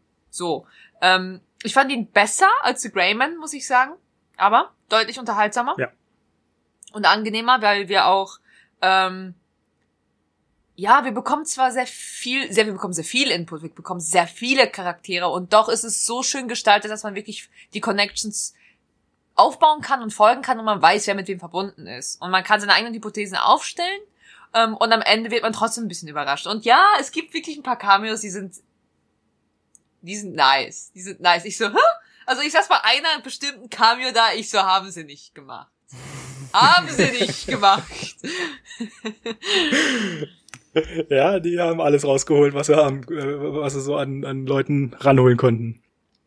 Äh, ich muss sagen, für mich war es ja auch noch ein super Zeichen. Ich habe äh, bei diesem Film bin ich ein paar Mal eingeschlafen, muss aber dazu sagen, dass das nicht am Film lag, sondern weil ich einfach nur zwei Stunden Schlaf davor hatte und das eine ziemlich harte, äh, ziemlich harte zwei Tage davor waren. Ähm, und für mich ist das ein gutes Zeichen, dass ich diesen Film trotzdem gut fand, obwohl ich einige Szenen verpennt habe. Ich äh, muss sagen, ich, ich, ich wollte ihn eigentlich vor heute auch unbedingt nochmal gucken, damit ich ihn auch komplett berücksichtigen kann, sozusagen. Gerade zum Schluss sind dann doch ein paar Lücken aufgekommen. Aber ja, wie gesagt, hat so, so gut für mich funktioniert, dass es auch so schon äh, reizt und ich auf jeden Fall eine Empfehlung für diesen Film auch aussprechen möchte, wer, wer Bock auf sowas hat. Ich glaube, äh, Paul ist nicht ganz so der Action-Freak, was ich so, wie ich ihn kenne, deswegen weiß ich, ich warte, nicht genau, ob das ja, Ich warte noch auf meine äh, Begleitung. Ich habe ein paar Freunde, die mit, äh, die da mit mir hingehen wollen, die sind aber gerade noch im Urlaub, deswegen werde ich mich denen dann vielleicht danach nochmal anschließen. Und also schon aufgrund seiner Größe oder aufgrund seiner namhaften Schauspiel oder einfach so, weil er ja auch einen gewissen quasi jetzt auch innerhalb von der Filmbubble so bekommen, weil gerade bei so die, die bei Kinogängern, bei manchen Kinogängern ist er schon sehr beliebt. Deswegen, ich werde mir den anschauen, ob er mir jetzt so zusagen wird, weiß ich noch nicht, aber mal sehen. Ja, ich vermute, es wird nicht so ganz deine Meinung treffen. Ich, da, da kenne ich dich ja schon so ein bisschen in dem Bereich. ähm, aber bevor wir zu einem Film kommen, der äh, ja unseren großen großen Schluss heute bildet, haben wir auf jeden Fall einen Film, der auch deine Meinung, glaube ich, ganz gut getroffen hat. Und zwar möchten wir nämlich einmal das Gewinnspiel äh, oder haben wir noch ein Gewinnspiel für euch, ähm, wo ihr eine DVD von Film Come On, Come On gewinnen könnt. Äh, ein meiner oder wie ich finde traumhafter äh, traumhafter Film von äh, Mike Mills mit Joaquin Phoenix in der Hauptrolle, äh, der auch sehr dezent sehr ruhig gestaltet ist. Ähm, kompletter Film, glaube ich, auch in Schwarz-Weiß, ja. wenn ich mich jetzt nicht täusche, ne? Ähm, hattest du, also ich weiß, Paul, du hast ihn auf jeden Fall gesehen. Nadja, hast du den auch Nein, gesehen? habe ich nicht. Dann sollten wir das unbedingt noch nachholen. Ähm, wirklich ein fantastischer Film. Genau, den könnt ihr gewinnen. Ich würde sagen, wir handhaben das einfach so, auch wie beim letzten Mal. Sprich, ihr, ihr könnt einfach bei uns auf TikTok dann schauen. Äh, da werden wir ein Video dazu machen, wo ihr dann drunter kommentiert, äh, uns am besten sagt, warum ihr die glücklichen Gewinner sein äh, wollt und solltet. Und äh, dann wird das ausgelost. Ähm, und weil wir schon bei DVD sind, äh, möchte ich zumindest, auch wenn das eigentlich gar nicht auf unserem Plan stand, möchte ich den zumindest noch einschieben, denn am 12.8. ist auch Everything Everywhere All at Once auf DVD rausgekommen. Ähm, und den muss ich unbedingt erwähnen, weil das für mich und das habe ich schon, schon mehrfach auf anderen Plattformen auch gesagt, der absolute Film des Jahres und vielleicht sogar Film des 21. Jahrhunderts ist. Da bin ich mir noch unschlüssig. Ähm, wer ihn noch nicht gesehen hat, also es ist einfach, es ist einfach krass, das ganze Ding. Ihr müsst euch die erste Stunde so Ereignis, ja. zwingen, aber Paul, was, was sagst du dazu? Ja, nee, ich wollte, äh, ich wollte dich auch gar nicht unterbrechen, sorry. Ich wollte, das ist ein Ereignis auf jeden Fall. Sowas äh, sieht man nicht so häufig. Ja, das trifft's ganz gut. Und man, man sollte auch gar nichts groß zur Handlung sagen. Schaut euch auch keinen Trailer an guckt ihn euch einfach an, holt euch die Blu-ray, vertraut uns, es lohnt sich. Wie gesagt, die erste Stunde müsst ihr euch vielleicht ein klein bisschen durchkämpfen, aber danach wird's einfach nur noch geil, das Ganze, und, und badet alles aus. oh, ich freue mich schon so, den nochmal zu sehen. Der übrigens jetzt auch nochmal irgendwann ins Kino kommen soll. Ich weiß noch nicht in Deutschland, aber äh, ob es in Deutschland auch so ist, äh, aber auf jeden Fall ähm, in, in England wird er nochmal erscheinen in einer etwas längeren Fassung mit einem äh, anderem Anfang. Ähm, bin eigentlich kein Fan von Re-Releases, aber da gehe ich auf jeden Fall auch nochmal ins Kino, wenn es klappt. so, und damit sind wir bei unserem großen Highlight, auf das sich, glaube ich, alle so ein bisschen von uns gefreut haben, ne? Denke. ja, auf die Sichtung zumindest. Über den Film sprechen wir jetzt. genau, wir wollen nämlich über das Piano sprechen. Ein Film, der äh, jetzt nicht gerade der neueste ist, aber dennoch gerade am 11.8. auch auf äh, DVD und ich glaube auch Blu-ray, ich weiß es jetzt nicht genau. Doch, genau, der kam, natürlich, der kam ja als 4K Blu-ray sogar, haben sie ja neu gemacht. natürlich. Ähm, kam der raus. Äh, ein Film von Studio Kanal, der äh, schon 1993 im Kino lief. Ähm, und, und damals einen Oscar gewann in mehreren Kategorien. Richtig, richtig. Äh, und mit einer Regisseurin, ähm, die ich sehr gern hab. Aus, genau, genau. Darauf, darauf wollte ich hinleiten. Ja, äh, Jane Campion. Man muss sagen, 93 kam dieser Film raus und äh, sie hat sich damals wirklich schon einen großen Namen gemacht mit diesem Film, mit den Oscar-Nominierungen und mit den äh, Oscar-Verleihungen. Ähm, und äh, wem, bei wem das vielleicht irgendwie, irgendwie, irgendwas in Erinnerung ruft, ähm, Jane Campion hat jetzt erneut einen Oscar gewonnen, dieses Jahr für The Power of the Dog äh, mit Benedict Cumberbatch in der Hauptrolle. Und tatsächlich, wenn man The Power of the Dog geschaut hat und man sich dann The Piano anschaut, kann ich sagen, man sieht den Stil von Jane Campion in einigen äh, Bereichen, in einigen stilistischen Mitteln, wie sie Szenen arrangiert und ähm, oh, ich muss sagen, der Film hat mir zum Glück Spaß gemacht. Als ähm, du gesagt hast, wir kriegen die Möglichkeit, ihn zu schauen, wollte ich ihn unbedingt sehen. Allein deswegen, weil mir Power of the Dog sehr gefallen hat von Jane Campion. Und ähm, der schon großartig war nach fast 20 Jahren äh, Filmpause von ihr. Und ähm, da wollte ich schauen, was sie ursprünglich mal erfolgreich auf die Beine gestellt hat. Und Piano hat mich nicht enttäuscht. Also für 93 ist dieser Film extremst gut definitiv. Also ich würde gleich mal auf die, auf die technische äh, Variante steigen, weil, wie gesagt, 4K ist der jetzt restauriert worden. Ähm, und visuell sieht das ja so verdammt stark aus. Also äh, hätte mir hätte ich das nicht gewusst oder so und erst diese 4K Blu-ray gesehen, hätte ich definitiv gesagt, er ist halt weiß ich nicht, ein Jahr alt, zwei Jahre alt oder so. Der, der, nicht, dass der 93 rausgekommen ist. Es gibt so ein, zwei Szenen, da äh, sieht man durchaus, dass sie es nicht so gut geschafft haben, äh, das ähm, ja nochmal zu restaurieren sozusagen. Aber äh, im, im Grunde meine Fresse visuell ein Erlebnis, das Ganze. Ähm, und äh, wo ich allerdings so ein bisschen, und das habe ich während des Films die ganze Zeit auch dir schon immer gesagt, äh, was mich so ein bisschen gestört hat und wo ich auch bisher immer noch nicht begriffen habe, was sie damit sagen wollen, es ist sehr viel in Blautönen gehalten von diesem Film. Und das hat für mich nicht so richtig einen, einen künstlerischen Sinn ergeben. Ich weiß nicht, ob ihr das auch so wahrgenommen habt oder beziehungsweise ob ihr da was drin interpretieren konntet oder sowas oder ob es euch gestört hat mich hat's jetzt nicht gestört. Ich glaube auch nicht, dass es unbedingt einen künstlerischen Sinn hat. Ich habe jedenfalls nichts dazu gefunden. Ich habe aber, naja, was, das Einzige, was mir, es, das Einzige, was mir so einfällt, ist Blautöne sind, sprich, spricht für sich, ist es ein sehr kalter Ton. Es geht, geht um Kühle, es geht um Kälte und der Film hat äh, eine emotionale Kälte. Das zieht sich enorm durch das gesamte Thematische, ähm, durch diese Abwesenheit und durch diese Distanz zwischen den, den Charakteren. Wir sollten den Film vielleicht gleich mal kurz zusammenfassen, das fällt mir gerade auf. Ja. Ähm, und ich glaube, wenn, dann geht's eher um die Moods darin, also wirklich da, darum, dass es hier, dass es sehr abwesend, dass, dass die Protagonistin sehr abwesend ist zu Beginn und sehr lange eigentlich innerhalb des Films und ähm, es eine sehr negative Stimmung. Der Film ist in einer sehr negativen Stimmung aufgebaut, deswegen wundert, wundert mich das Ende später, aber dazu kommen wir gleich. Wie soll, ähm, das ist das Einzige, was für mich als logische Schlussfolgerung da ähm, passt. Aber ich glaube, pa Paul hat da schon reagiert. Ja, also nur wegen den äh, Blautönen hätte ich jetzt auch auf die Kälte zwischen auch den Figuren oder innen, also darauf äh, zurückgeführt. Und ja, äh, Nadja, möchtest du äh, äh, weil der Hand, äh, weil der Inhaltsangaben, äh, die so liegen, möchtest du auch jetzt noch kurz sagen, worum es darin geht? Uh, jetzt sitzt du fest da drin. Oh, oh, Lord in Heaven. Oh Gott. Ähm, worum geht's? Ähm, ich bin schlecht mit Namen, das wissen so einige, die mich kennen. Deswegen kann ich euch auch nicht die Namen der Protagonisten nennen oder der äh, handelnden Figuren. Ich kann euch nur so viel sagen, es geht um eine Frau, die seit Jahren nicht spricht, ihre Stimme nicht nutzt und das angeblich aus dem Unfall hervorgeht, sie aber nicht taub ist, das heißt, sie hört. Sie kommuniziert nur durch ihre Zeichensprache mit ihrer Tochter. Sie hat eine Tochter.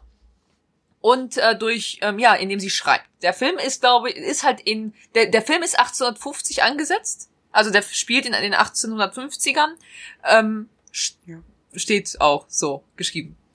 Ähm, und ja, ja. Ähm, genau. Und es geht einfach darum, dass die Frau ähm, Protagonistin hat halt eine Tochter und ähm, sie hat ihren Mann, mit dem sie aber nicht verheiratet gewesen war, den hat sie verloren durch ähm, einen Blitz, der sie beide getroffen hat, als sie im Wald gewesen sind. So geht es in der, innerhalb der Story hervor, wie das Kind erzählt. Und das Kind ist vielleicht sechs, sieben Jahre alt, da muss, ist auch sehr wichtig in diesem, in diesem, in diesem Beispiel, meiner Meinung nach. Oder vielleicht maximal acht. Auf jeden Fall noch Grundschulalter. Und ähm, sie wird verheiratet oder sie heiratet, ohne wirklich eine Zeremonie zu haben, das ist alles irgendwie verschriftlicht und sie heiratet jemanden, der Plantagen oder Land kauft in Neuseeland und äh, sie zieht dann quasi um auf dieses eher Dschungel, in dieses eher dschungelhaftige ähm, Milieu, wenn ich das so sagen darf, mit der Tochter, hat aber absolut keine Gefühle gegenüber dieser Person. Ähm, wir wissen auch nicht, was genau der Background zwischen diesen Personen ist, wie sie zusammengefunden haben, warum sie verheiratet sind. Es äh, geht einfach nur hervor, dass sie ein sehr distanziertes Verhältnis haben, sie verheiratet sind und dass auf jeden Fall ein Keil zwischen ihnen ist. Und ähm, das Einzige, woran sie sich halt festhält, auch von Beginn an dieses Films, ist, ähm, dass sie ein Klavier besitzt und sie sich dadurch ausdrückt ihre Gefühlslage ausdrückt. Und das zieht sich enorm über diesen Film. Und direkt zu Beginn des Films verliert sie dieses Piano quasi, weil sie ähm, ja mehr oder minder stranden dort in Neuseeland und ähm, das nicht rübergetragen werden kann, das Piano. Ist das Einzige, was dort stehen bleibt. Und dann verkauft quasi ihr Ehemann an einen eigentlich Europäer, der sich aber den Einheimischen dort auf diesem neuseeländischen Inselland angefreundet hat, äh, dieses Piano und, ähm, und er möchte Pianostunden haben. Und sie muss es sich zurück erkaufen, was ähm, sehr ähnlich einer Prostitution gilt tatsächlich. Ähm, es geht darum, äh, dass sie einen Kompromiss eingehen, sie spielt und er macht Dinge mit ihr, während sie versucht, das Piano zurückzubekommen, zu bekommen, Taste für Taste. Und dadurch entwickelt sich ein sehr großes Konglomerat an Gefühlen und, und, und Betrug und, und Hass auch und zeitgleich Liebe und ähm, sehr vielen Intrigen aber auch ähm, später und sehr viel, ja, wie soll ich das sagen? Ähm, Zwiespalt. Zwiespalt trifft es und Verzweiflung. Das trifft ähm, ja. Zwiespalt und Verzweiflung zwischen den äh, verschiedenen Beziehungen, denn ihr Ehemann, der Geschäftsmann, bekommt Wind davon und will aber weiterhin Geschäfte machen und zeitgleich ist er sauer, weil er sich seiner Frau hingezogen fühlt, sie ihn aber abweist und der Charakter, die, die Protagonistin, ist halt der Träger des Films und sie ist auch, ich habe sie ambivalent genannt, ich habe sie gesagt unschlüssig genannt, das haben wir ja schon in unserem ersten Gespräch gesagt, Michel. Ähm, deine Auffassung war ein bisschen anders.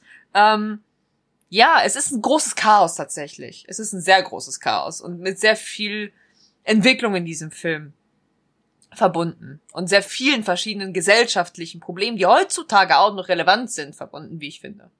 Ja, ist natürlich so die, die klassische äh, männerdominierte Zeit auch noch. Ähm, also wie gesagt, 50er Jahre haben wir ja schon gesagt. Ähm, sprich, da war es auch also das sieht man aus dem Film sehr deutlich, dass die Frau jetzt nicht so viel Mitspracherecht in diversen Sachen hat äh, und äh, eigentlich die ganzen Entscheidungen alles äh, vom Ehepartner kommen. Ähm, sprich, das ist einfach auch so ein, so ein ja, äh, Zeit Dokument sozusagen, dieser Film, der einfach so ein bisschen die, die, die Zeit widerspiegelt aus dem, äh, dem Ganzen.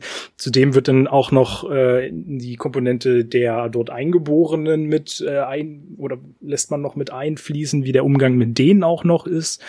Ähm, der natürlich auch sehr diskutabel an vielen Stellen ist und heute äh, absolut keiner Akzeptanz mehr äh, unterliegen würde. Ähm, aber allein aus den Aspekten her ist es natürlich immer interessant zu sehen, wie, wie wurde das alles wahrgenommen und, und, und wie hat das so stattgefunden. Äh, es ist natürlich eine, eine ähm, inszenierte Geschichte, also es ist nicht auf eine wahren Begebenheit, wenn ich mich nicht täusche. Ne? Ähm, und trotzdem muss ich sagen, also ich, ich fand ihn auch sehr interessant. Äh, du, du hast es gesagt, ich habe sie nicht als ganz so ambivalente Figur wahrgenommen, auch wenn ich sagen muss, ähm, also dieses, dieses Wechselhafte in ihren Gefühlen war manchmal nicht so ganz nachvollziehbar. Äh, Gerade zum Schluss hin kommen ja dann doch ganz viele Änderungen, ähm, wo ich auch denke, dass es vielleicht ein bisschen hm, wie, wie sage ich das, ohne jetzt zu viel vom, vom Ende zu verraten? ich habe mir das ein bisschen anders vorgestellt eigentlich. Ich habe eine gewisse andere Erwartung gehabt, wie es dann ausgeht, das Ganze, und äh, wurde dann irgendwie so ein bisschen enttäuscht einfach auch von, von, von dem, was da passiert ist. Es war mir, äh, insge also insbesondere der Schluss war mir dann zu weich gespült. Ähm, auch wenn ich halt sagen muss, dieses ganze, diese ganze dramaturgische Aufbau davor war super und es gab viele Momente, wo ich nicht erwartet hätte, dass sie so weit gehen. Ähm, auch in der, ja, Brutalität trifft es ein bisschen, äh, ist ein bisschen zu krass gesagt, aber in, in Tragik. Äh, Tragik, ja, ja, das trifft's. Und ich weiß nicht, mir fehlt tatsächlich so ein bisschen die Worte bei diesem Film. Äh, was wir hatten, der, der, der Cast, da wollte ich auf jeden Fall ganz kurz zu sprechen kommen. Wir haben nämlich unter anderem äh, eine der ersten oder sogar die erste Rolle von Anna Paquin. Ich hoffe, sie wird so ausgesprochen. Bitte tut's mir nicht an, wenn, äh, oder, oder hasst mich nicht, wenn sie anders äh, ausgesprochen wird, die man jetzt aber auch sehr, sehr viel in den X-Men-Filmen zum Beispiel gesehen hat als äh, Rogue äh, und einfach eine mittlerweile extrem lange Vita. Wir haben Harvey Keitel, äh, großartiger Schauspieler und äh, aber auch Sam Neill, den wir jetzt dies Jahr gerade wieder in mehreren Filmen drin hatten. Ähm, und die funktionieren alle meiner Ansicht nach großartig in ihren Rollen, sind perfekt gecastet. Äh, auch Holly Hunter, die die Hauptrolle hat, äh, macht das einwandfrei. Und ich, ja, ich kann nur sagen, also ich war sehr mitgerissen von dem Film, weiß aber nicht so richtig, ob ich wirklich zufriedengestellt bin. Ja, ich bin's nicht so richtig, wenn ich ehrlich bin. Also ich hatte mir, ich hatte, ich hatte mich schon länger auf den gefreut, weil er natürlich so als großer Name, der wurde auch irgendwann mal irgendwo als der beste Film einer Regisseurin ja. äh, ausgewählt. Und soweit ich weiß, ist, glaube, Campion müsste auch die erste Frau gewesen sein, die mit der Goldenen Palme dafür genau. ausgezeichnet worden ist. Und er ist auch bei den 1001 Und, Filmen, die man gesehen haben sollte, bevor man ja, stirbt in der Liste. Sowieso. Und ich sag mal so, also ich habe schon deutlich bessere Filme gesehen von Regisseurinnen und Ach, für mich ist es so ein ganz Zusammenspiel aus vielen verschiedenen Gründen, die ich auch noch nicht so richtig, also ein bisschen auch das, was äh, Michel sagt, auch das Ende hat mir irgendwie nicht so richtig zugesagt oder da war ich so ein bisschen, okay, wo, wo, wo steuert's drauf, aber ja, was mich vorher mehr gestört hat, ist in erster Linie erstmal dieses Setting eben zur Zeit des britischen Kolonialismus und irgendwie, also diese ganze Perspektive, die man da einnimmt, wo man sich ja wirklich, also man bekommt bis auf ein paar untertitelte Gespräche da am Rande bekommt man eigentlich nur die weiße Perspektive auf eben dieses Setting da bekommt und die Darstellung der Ureinwohner. Weiß ich auch nicht, ist finde ich jetzt auch problematisch oder ist nicht so äh, gelungen. Und dadurch trübt es für mich diesen ganzen Film, weil es dann ah, ich bin mit dem dann nicht warm geworden. Und dann habe ich die ganze Zeit eben das so im Hinterkopf gehabt und dann so aufschlussreich waren die Figuren äh, für mich nicht. Ich fand's schauspielerisch, fand ich das gut, aber ich konnte auch in diesen mh, hm, Beziehungen oder Beziehungsgeflechten, die sich da ergeben haben zwischen den einzelnen Männern und, und eben ihr, ko konnte ich nicht so richtig nachvollziehen. Die, die männlichen Personen, muss man auch sagen, das sind halt wirklich keine sympathischen Figuren, überhaupt nicht. Und die haben wirklich nichts, was, also zumindest für mich hatten die nichts, was jetzt irgendwie, was einen packen kann. Und dieser Film hat mich auf verschiedenen Art und Weisen, muss ich auch noch dazu sagen, ich habe ihn leider bloß auf DVD gesehen. vielleicht hätte mich, äh, wenn ihr sagt, äh, das 4K-Bild ist tatsächlich äh, so schön, vielleicht hätte der mich auch über die visuelle Ebene noch mehr abgeholt, als ich jetzt hier auf meiner kümmerlichen DVD das gesehen habe. Aber leider hat der Film bei mir öfter einen bitteren Beigeschmack hinterlassen, als dass ich äh, bei ihm gesagt hätte, boah, der hat mich jetzt überwältigt. Weil ich ihn auch nicht so ganz subtil und so ganz feinsinnig inszeniert fand wie Power of the Dog zum Beispiel. Weil da hat man ja wirklich dieses Thema zum Beispiel der was äh, toxischen Maskulinität oder dieses Thema, das hat man da das sind wir wieder bei Nuancen. So in ganz klein hat man das dort und ich finde hier auch durch das Klavier, natürlich kommt da oft das Klavier zum Einsatz oder Musik spielt eine große Rolle. Das war mir hier ein bisschen zu äh, on the nose teilweise. Naja, wie, wie gern ich das vergleichen würde mit The Power of the Dog, das kannst du hier absolut nicht machen. Also man kann, äh, man kann, man kann natürlich sagen, okay, hey, man sieht Jane Campions Style in Power of the Dog, wenn man, ähm, be ähm, beziehungsweise man sieht den Style von The Piano in Power of the Dog. Ähm, da habe ich ganz spezifische Szenen im Kopf. Aber das sind Welten zwischen, auch Jahre zwischen, allein schon was die Möglichkeiten betraf damals. Also da, da liegen ja jetzt allein schon acht, äh, 28 Jahre zwischen, genau. Also das ist, äh, das sind fast drei Jahrzehnte. Also, ne, da muss man auch dazu sagen, sie hat ja auch viel gelernt und ähm, es geht glaube ich, es ist ja ein ganz anderes, es ist eine ganz andere Thematik in The Piano, das stimmt. Ähm, und vor, äh, vor allem vorweg, das Ende fand ich auch nicht gut. Aber dazu kann man sagen, ohne es zu spoilern, dass Jane Campion war sich bis Ende auch sehr unsicher und hat es ein paar Jahre später auch selbst in einem Interview erwähnt, dass sie es bereut, dieses Ende gewählt zu haben. Sie hätte lieber die Alternative gewählt. Ähm, wenn man Power of the Dog kennt, weiß man, okay, da hat sie es wenigstens richtig gemacht. Wobei man Power of the Dog ist auch eine, Bu ist auch eine Buchadaption, muss man auch dazu sagen. So. Ähm, ähm, ja, also ich stimme dir absolut zu. Die zwei männlichen Charaktere sind keine sympathischen Charaktere. Kannst Michel fragen, ich saß da, ich habe mich aufgeregt des Todes die ganze auf den Tisch gehauen und meinte so, Bruder. Und hab die ganze Zeit nur gedacht, wer davon Wer, wer davon ist jetzt der Böse? Wer ist zuerst der Böse? Für mich waren ja. beide die Bösen. Wobei ich das recht interessant fand, dass gerade Sam Neill als Anfang, am Anfang äh, recht als, als der Böse so ein bisschen hingestellt wurde und sich dann im Verlaufe teilweise aber so ein bisschen änderte und man so ein bisschen Mitgefühl sogar für ihn hatte. Nicht total, muss man immer dazu sagen. Er dreht dann auch wieder total frei zum Schluss.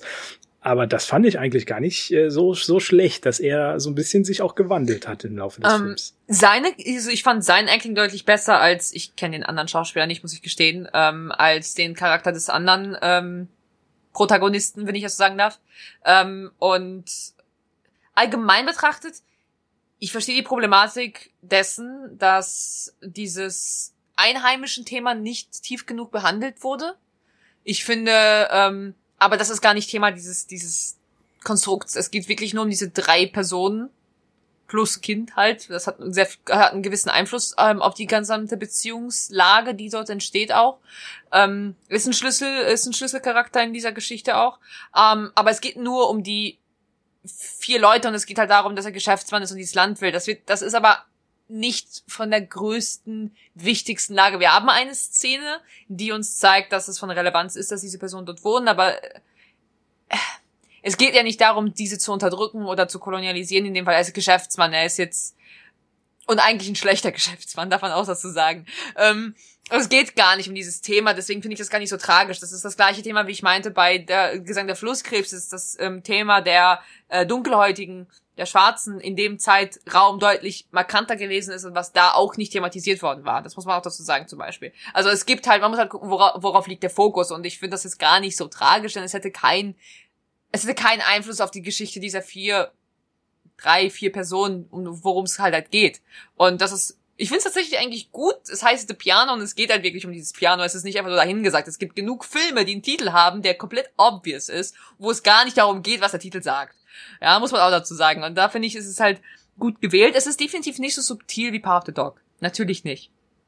Ähm, es geht auch eher um die damaligen typischen Standards und Problematiken, wie man sich heute denkt, wie konnte man früher so gewesen sein, was eine Frau betrifft, was das Abstempeln betrifft von von gewissen äh, Charak Charakter ja Charaktereigenschaften beziehungsweise halt Defiziten und ähm, das merkt man ja auch an den Hausfrauen von ähm, von dem Protagonisten von Sam Neils äh, Charakter. Das merkt man ja daran, wie die halt dieses typische Denken haben, so und so muss das gemacht werden. Das geht absolut nicht. Während ähm, da, das ist ja auch das Wichtige, was dazu spielt. Das war eigentlich eher so dieses Standardmäßige.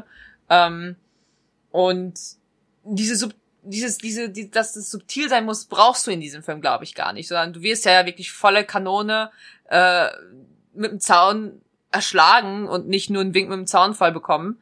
Ähm, und darum geht's halt in dem Film. Das, es gibt halt kein Geheimnis darum, um den Charakter, sondern es geht die ganze Zeit von Anfang an um den Charakter, der von Anfang an impulsiv ist. Was mich zum Beispiel ein bisschen genervt hat, nicht genervt hat, aber wo ich halt meinte, deswegen meinte ich, sie ist ambivalent, weil sie einfach so explosiv teilweise war, wo ich mir dachte, wo ich mir nicht, wo ich nicht wusste, wie ich sie einordnen soll. Also die Charakterisierung ihres Charakters von von Holly Hunter fand ich super schwierig tatsächlich. Und ich habe normalerweise keine Probleme mit, mit der Charakterisierung von Charakteren, aber aber sie ist mir bis heute noch ein kleines Rätsel, wo ich schon, weswegen mir das Ende halt nicht gefällt, weil es halt nicht reinpasst. Ich muss sagen, weil du die Hausfrauen gerade nochmal erwähnt hast, ähm, ich finde, die sind auch so ein bisschen das Problem, äh, auch noch ein Problem in diesem Film, äh, weil einerseits ziehen sie teilweise die Story in die Länge unnötig. Also es gibt ein paar Szenen, äh, die hätte man einfach komplett streichen können. Die hätten den Film nicht schlechter und nicht besser gemacht oder haben ihn auch nicht besser gemacht, irgendwas so.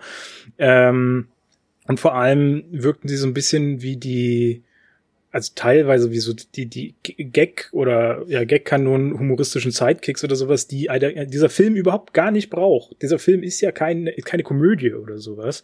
Ähm, ist natürlich nicht, nicht mit dem klassischen Humor zu vergleichen, wie wir ihn jetzt bei Bullet Train oder sowas hatten. Das, da, so, so weit gehe ich natürlich überhaupt gar nicht. Aber es ist schon sowas, wo man dann immer mal so ein bisschen schmunzelt und was, wie gesagt, meiner Meinung nach nicht reinpasst und überflüssig ist. Deswegen äh, für mich, die Hausfrauen hätten einfach, die hätte man einfach komplett weglassen sollen. Wäre aber nicht passend gewesen, sie komplett wegzulassen. Ist auch so eine Sache.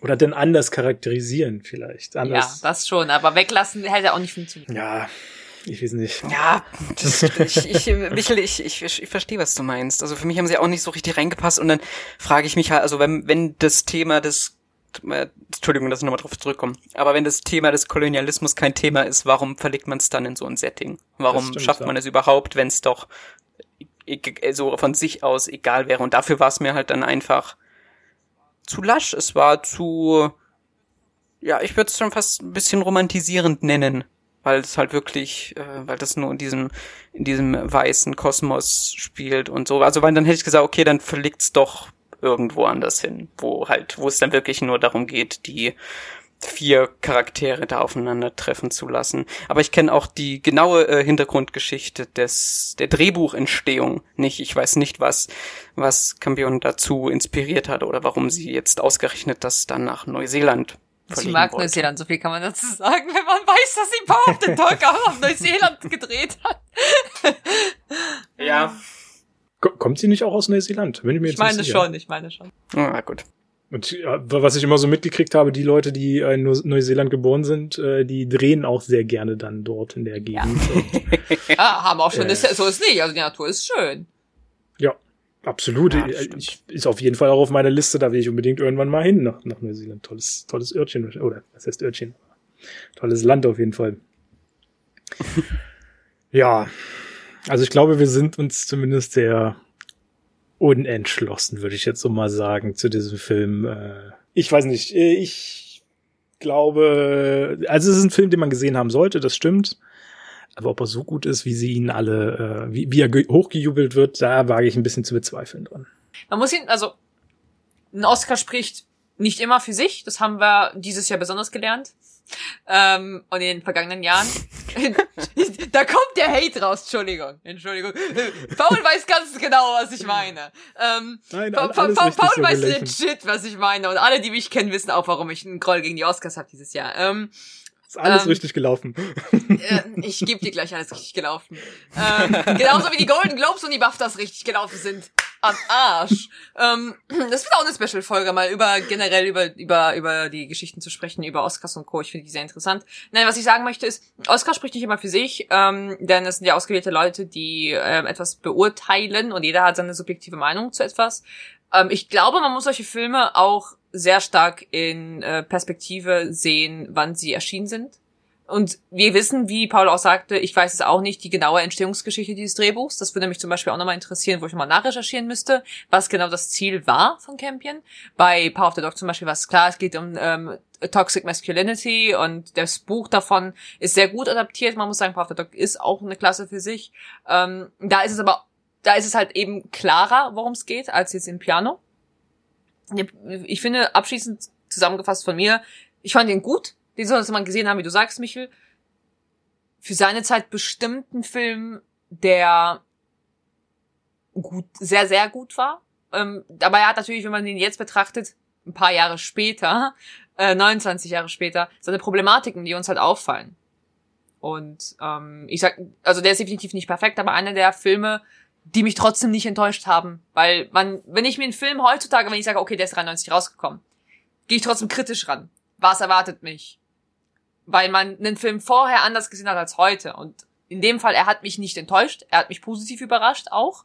Ähm, wenn ich auch sagen muss, er ist definitiv nicht perfekt. Das weißt du aber auch, wenn du hast meine Reaktion live mitbekommen, Michel, also. ja, durchaus.